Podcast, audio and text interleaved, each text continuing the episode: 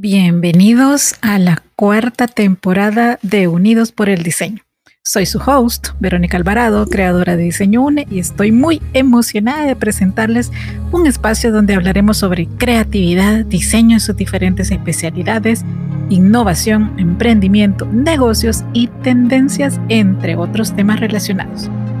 Aquí nos unimos a través del diseño para explorar nuevas ideas, aprender de los mejores de la industria y conectarnos con una comunidad de mentes creativas. Así que únanse a mí cada semana mientras conversamos con expertos, compartimos historias inspiradoras y descubrimos juntos cómo el diseño puede transformar el mundo que nos rodea.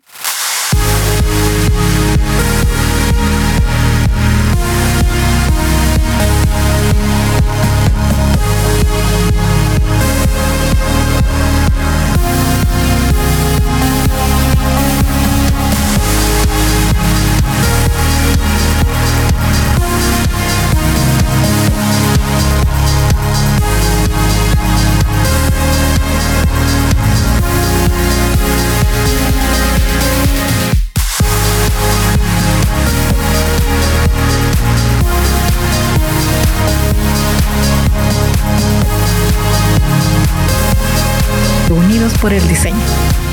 Y llegamos al medio año y para el libro del mes de junio hicimos una pequeña encuesta, pleca, votación con nuestros seguidores en Instagram, fue a través de las historias.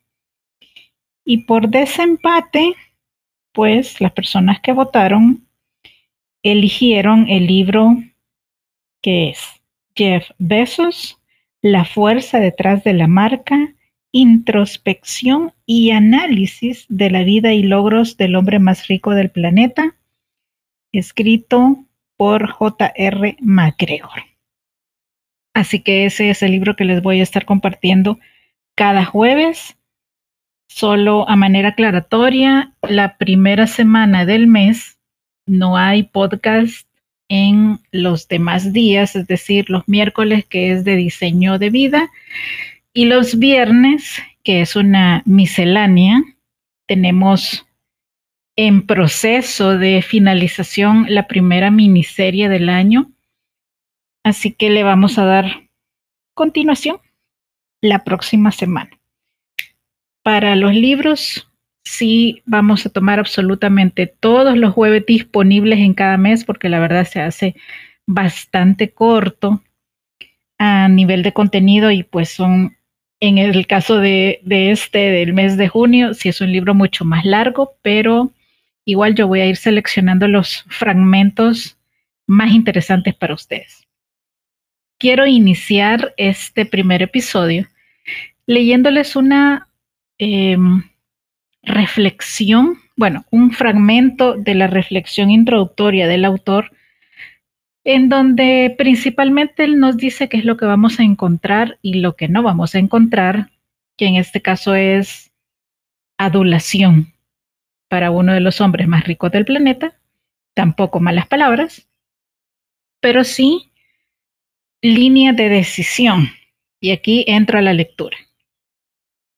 A medida que el libro se vaya desarrollando, una de las cosas que empezarás a entender sobre besos es que tiene dos lados. En realidad tiene más, pero en este caso, estos dos tienen un contraste marcado. Por un lado, tienes un hombre que conoce muchísimo de la tecnología y ve su utilidad en los detalles de la infraestructura de esa misma tecnología. Es el tipo de persona que podría decirte por qué la nave estelar Enterprise puede deformarse y por qué se amplía en el Warp 9. Por cierto, si te fijas bien, Pesos tiene un cameo en Star Trek Sin Límites, ya que es uno de los dos personajes alienígenas. Debería buscarlo. Su otro lado es que es casi estoico de manera filosófica. Él es una de esas personas que lee a los nuevos autores filosóficos como Taleb, Nassim Nicholas y otros filósofos que hablan sobre tecnología. Él es una de esas personas que ve el hilo fundamental que atraviesa las cosas y no puede entender la perspectiva de aquellos que no lo ven. Es muy intolerante con la ignorancia. La capacidad para entender el lugar de la tecnología en el mundo actual se debe a su marco mental filosófico y comprensión de cómo funcionan las cosas. Besos no está atrapado en su dinero de la forma en que nosotros lo estamos. Y si realmente quieres comprender el secreto de su éxito antes de seguir, debes abandonar tus nociones preconcebidas del juego limpio, estándares arbitrarios de la moralidad correcta e incorrecta, estándares éticos de negocios y las nociones anticuadas de las fuerzas competitivas. Te aseguro que cuando lo hagas, encontrarás la salsa secreta que está empaquetada en todas las cosas que toca besos. Y no, no es para los débiles.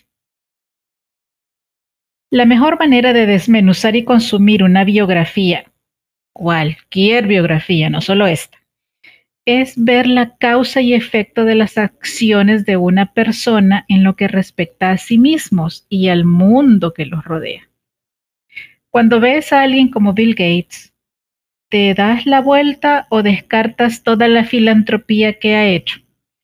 Toda la riqueza que ha acumulado y todos los beneficios que han surgido a partir de la creación de Microsoft.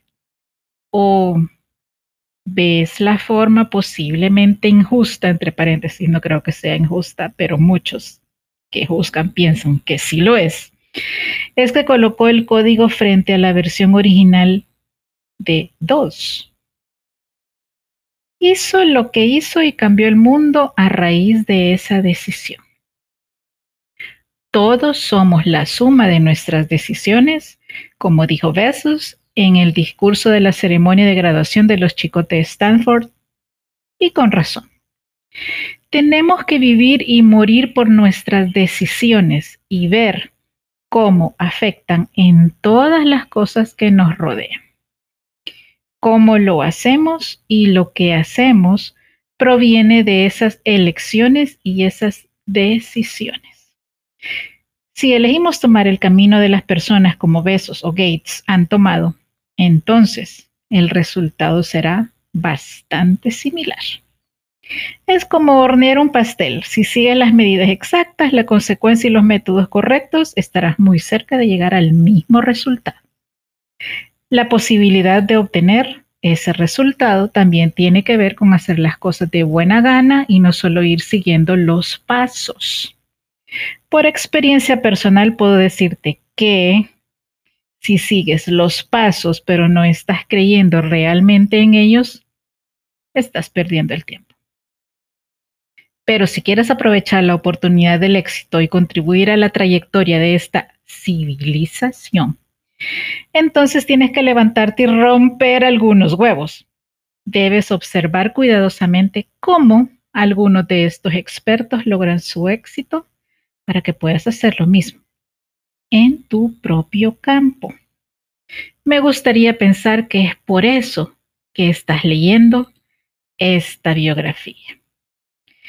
Así que bueno, me dirijo al capítulo 1, que es el que le voy a compartir en esta ocasión.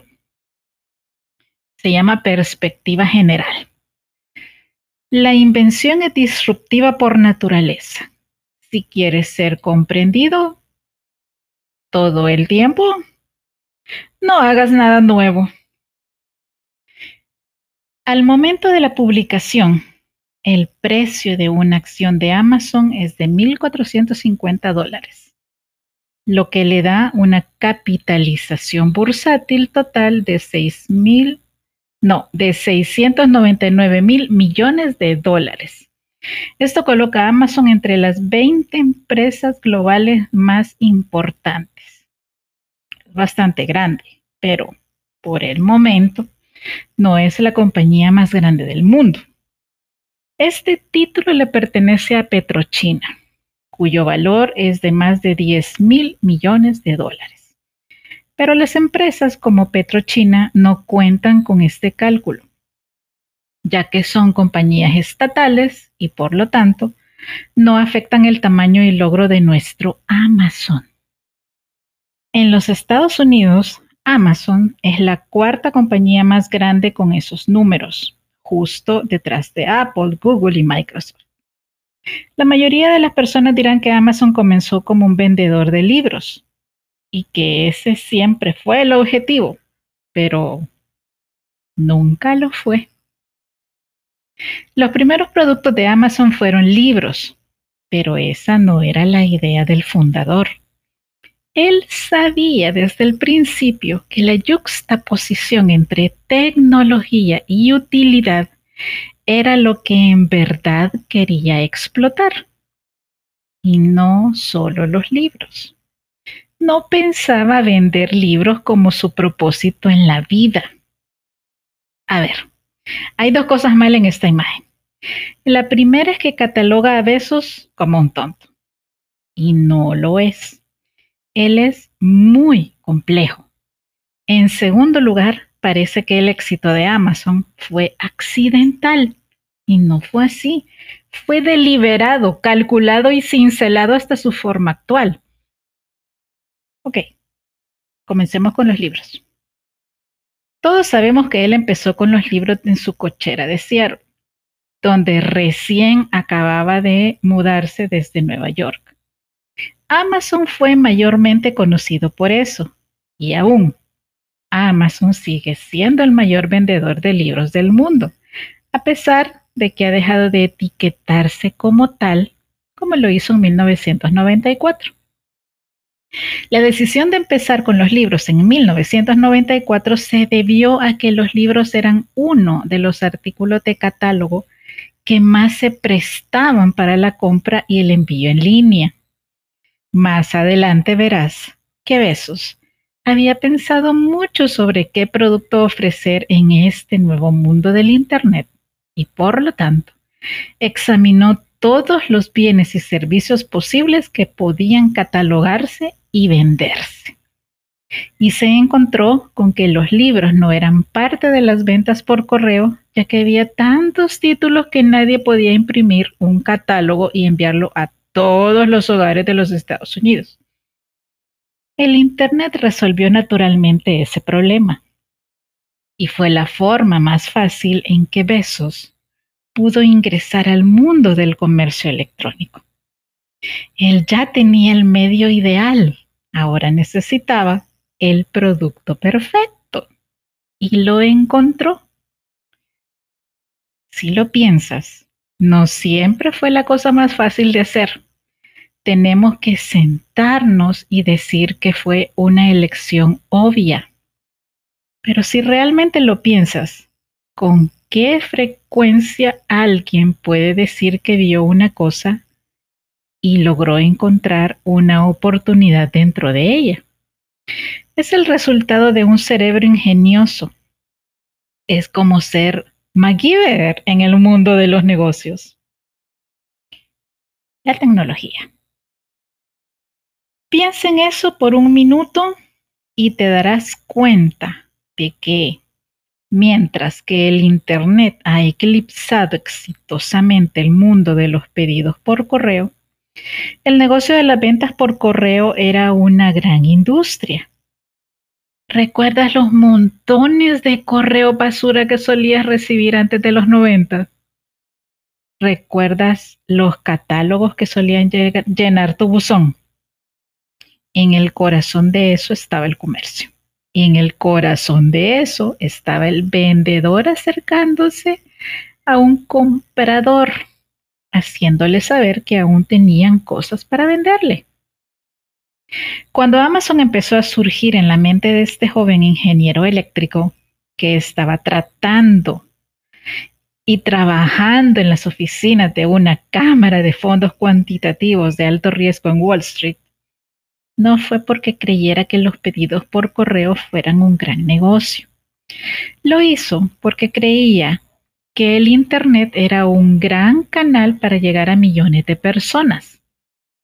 La mayoría de las compañías ven su producto y luego piensan en el canal de distribución. Muy bien, pero nadie piensa en el canal y luego trata de rellenarlo con el producto. Sin embargo, Amazon es el resultado de ello. Eso es todo lo que era. Un punto de entrada, una brecha para aprovechar la nueva red de distribución. Sería como tomar la última tecnología en grafenos y decir, está bien, ahora que la tengo, ¿qué puedo hacer para aprovecharla? Amazon tampoco fue el primero en intentar vender libros en línea.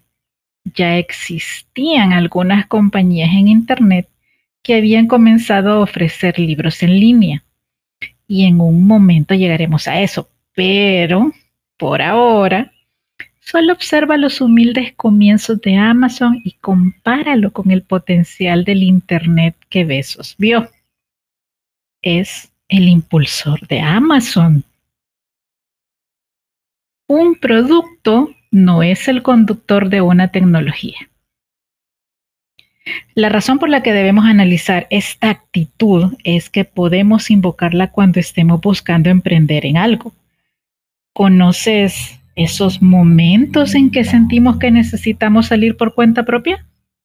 ¿Y qué tal cuando sentimos que la rutina de 9 a 5 nos está frenando? Nuevos emprendimientos. Tendemos a tomar momentos como este, ver la oportunidad global, pensar dónde se cruzan nuestras habilidades con ella y creer que estamos limitados a seguirla.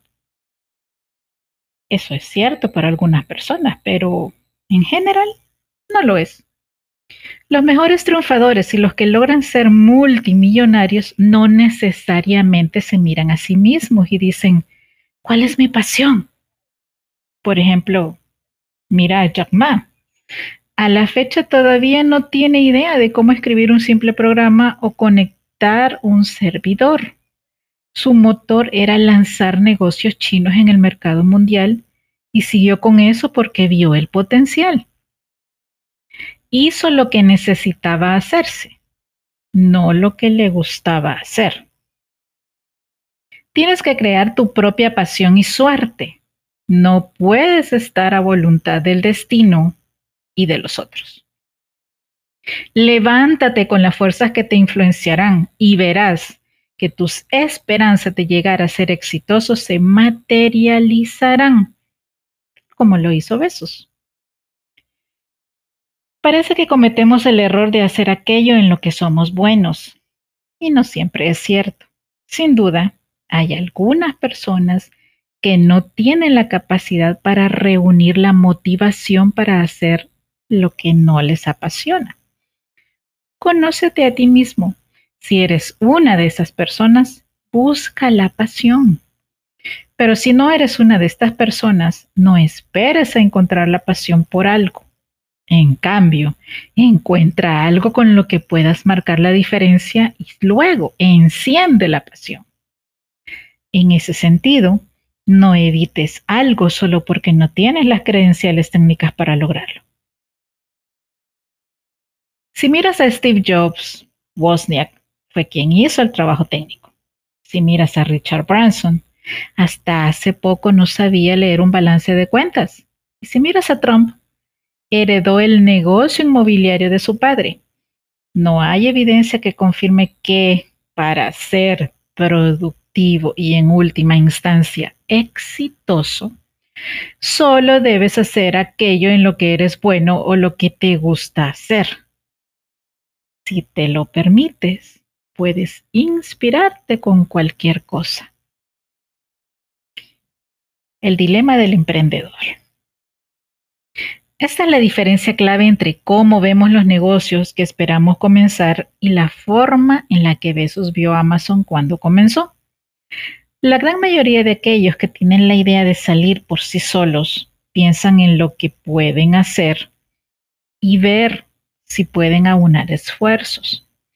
Miran en lo que son buenos y esperan a que encaje con el mercado. Todos los días a las personas se les aconseja encontrar un nicho que aman para que lo hagan. Para Besos, vender libros fue una forma de aprovechar al máximo esta nueva tecnología que potencialmente podría permitir que una compañía, cualquiera, se acercara y tocara a todas las personas del planeta. Y para poder hacer eso, realmente quería venderle algo a cualquiera y todo a todos. Pero, como con todas las mentes astutas y controladas, él sabía que no podía hacer eso el primer día. Entonces, escogió los libros, usó el producto perfecto para desarrollar la tecnología y la lanzó en nuevas áreas diferentes. Hay varios rumores que dicen que solo estaba interesado en vender libros y que el resto fue codicia. También está el otro lado de esa moneda, que dice que vio lo bien que le iba con los libros y quiso vender más. No, sabía que quería vender todo y aprovechó el Internet para hacerlo.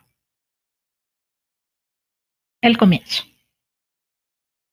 Bezos creó la compañía en julio de 1994 y comenzó sus rondas de capital ángel pleca de riesgo al mismo tiempo. De hecho, fue un poco antes. Calculó una valoración pre-money de 6 millones que originalmente acabó siendo abundante para la mayoría de los inversores angelicales, pero Besos se mantuvo firme en la mayoría de los casos. Hubo algunas personas estratégicas que estaban dispuestos a modificar la valoración de 6 millones a 5 millones, pero él lo hizo con los ojos bien abiertos. Besos tiene una racha obstinada que no se puede igualar fácilmente y necesitas tenerla si también quieres hacer algo. Si te dijera que los números ganadores de la lotería serían A, B, C, 1, 2, 3, ¿aceptarías algo más cuando fueras a hacer la compra? ¿Estarías firme con tus exigencias si el mercado te dijera que debes tomar otro número? ¿O si te dijera que la máquina no estaba funcionando? ¿No harías todo lo que está en tu poder para asegurarte de que esos sean los números? ¿Por qué? Porque si hacías ciertas cosas, estaba seguro del resultado. En este caso, comprar el boleto con ese número no puede ser persuadido y por eso puede ser llamado obstinado. ¿Estabas siendo obstinado o solo estás haciéndolo seguro? Así es como Besos hace cada una de las decisiones que toma. Su certeza lo hace inflexible en lo que tiene que hacer y no acepta nada menos de nadie y mucho menos de sí mismo. Este es un tema recurrente en el libro, porque también es un tema recurrente en su vida y en la forma en la que Amazon se creó y continúa operando hoy en día. Obstinado. Verás repetidamente lo obstinado que puede ser, pero su racha obstinada no nace de un ego desmedido. Está lejos de ahí. Su tendencia obstinada proviene de saber exactamente lo que quiere en cualquier momento del tiempo. Se impulsa por la imagen en su cabeza y esa imagen dicta su capacidad para hacer lo que sea necesario en ese momento. Hay muchas personas de las que he oído hablar que denigran este tipo de comportamiento y dicen que él es cruel o que no tiene paciencia. Dicen lo mismo sobre Steve Jobs e incluso de Bill Gates. Lo que tienes que entender de estos hombres es que no son groseros ni arrogantes a nivel personal. Son intolerantes con las desviaciones en las acciones de hoy o la falta de ellas. Porque ven que la desviación de aquí causa una desviación en la imagen final que ven en su cabeza. Y eso es inaceptable. La mayoría de nosotros, los simples mortales, tenemos un vago sentido de la causa y efecto. Sabemos que si tocamos el fuego nos quemamos. Sabemos que si comemos comida chatarra nos enfermaremos. Entendemos el aspecto superficial de la causa y efecto, pero en el caso de besos, es muy consciente de las cosas que tiene que hacer y sabe exactamente cómo hacer lo que se debe hacer para obtenerlo y, al final, se da cuenta de que los resultados son inevitables. Él no nació con esa capacidad, nadie lo hace. Quizá parcialmente la tenemos y está innatamente disponible para todos pero la mayor parte proviene de cometer errores. La mayor parte proviene de aprender a levantarte y volver a lo que estaba buscando. Besos, al igual que los otros triunfadores en el mundo, valora la cicatriz de batalla que obtiene de sus errores. Piensa en ello por un minuto en términos ligeramente diferentes. Digamos que sabías sin lugar a dudas que si te emborrachas en la fiesta de Año Nuevo y hay una tormenta de nieve afuera, es muy probable que no llegues a casa.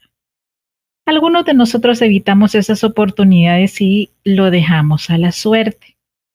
Aquellos que hacen esto lo hacen porque tienen una confianza en que está lejos de ser óptima para el conocimiento de las cosas o le ceden el control a la suerte. Los besos del mundo hacen su propia suerte y no ceden al control a nada, a nadie y ciertamente a nada arbitrario. Saliendo al aire. Amazon abrió sus puertas en julio de 1995 y desde entonces ha crecido rápidamente sin mucha necesidad de que la publicidad a gran escala incluso desde sus primeras etapas existiera. En aquel entonces, la sabiduría convencional le habría dicho que se requería una gran publicidad masiva. Ahora es importante que pongas tu límite en 1995 para pensar en la sabiduría empresarial convencional de aquellos tiempos. Si tuviste un negocio y dijiste que querías empezar tu consultoría de negocios, sacará su plantilla y te preguntará a qué mercado te diriges, tanto en términos geográficos como demográficos. Si tuvieras el absoluto descaro para decirle que quieres venderle a todo Estados Unidos y al resto del mundo, él empacaría y te diría que estás loco eso es lo que implicaba hacer negocios en los días que precedieron a Amazon y al Internet. Para aquellos de ustedes que no tengan experiencias directas con el mercado de capital de riesgo a principios de los 90, obtener fondos no era algo fácil para las tecnologías, para las compañías de tecnología. Hay historias de burbujas tecnológicas, dinero barato y la locura de los años 90. El hecho de que tengas una idea no significa que tengas una inversión. Y a pesar de que las valoraciones de los 90 eran demasiado entusiastas, eran para las compañías de Internet y no para las librerías que Amazon, para todos sus efectos y propósitos, fue al principio. La razón por la que expongo esto es para ilustrar la ferocidad de los vientos adversos que uno enfrentaría al tratar de ser tan ambicioso a los ojos de los ejecutivos del capital privado y del típico capitalista de riesgo. Es bueno que él fuera extremadamente amigable y que estuviera en el negocio. Ya conocía a las personas que estaban dispuestas a escucharlo y prestarle atención. Cuando Amazon empezó a despegar incluso en las primeras etapas y las infames historias sobre él golpeando una computadora portátil, trabajó duro en el plan de negocios mientras conducía de Texas a Washington, ya que trataba de recaudar el primer millón. Sin capital semilla, la idea no iba a ninguna parte. Discurso del inversionista. Cuando comenzó a hacer la presentación y hablar con capitalistas de riesgo, inversionistas angelicales e incluso compañías de capital privado, pronto quedó claro que era una batalla difícil. Hablaba de 6 millones en pre-money, es la valoración de una compañía antes de considerar lo que ésta podría hacer con la inversión. Entonces, eso significaba que buscar un millón de dólares requería tener la voluntad de desprenderse de una sexta parte de las acciones que poseía en ese momento. Pero la única cosa que muchos de los inversionistas que conocieron a Besos en ese momento dirían es que él era un joven muy agradable. Pensaban que era tan listo como un látigo y tan entusiasmado como uno podría imaginarse. Donde ocurrió la división entre ellos fue en su opinión, hacia dónde estaba seguro que iba Amazon y su percepción de las cosas. En retrospectiva, él tenía razón. Bueno, ambos tenían razón. Besos sabía exactamente hacia dónde iba la compañía y qué debía hacerse para convertir en realidad su potencial. Lo que no sabía era cuánto dinero terminaría valiendo. Su perspectiva no se basaba tanto en el material tangible, sino en el éxito intangible. Bezos no cometió el error que muchos cometen, confundir la recompensa y el dinero con el éxito. De hecho, el dinero y la recompensa son las características tangibles del éxito pero por sí mismos no son un éxito. El logro subyacente lo es.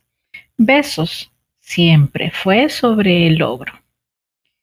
Bueno, espero que este primer episodio les haya inspirado y hayan encontrado también información interesante, útil, aplicable y que especialmente les genere curiosidad este tipo de personajes y sus personalidades atípicas. Bueno, seguimos la próxima semana y como siempre les digo, abrazos, bendiciones y nos escuchamos pronto. Hasta luego.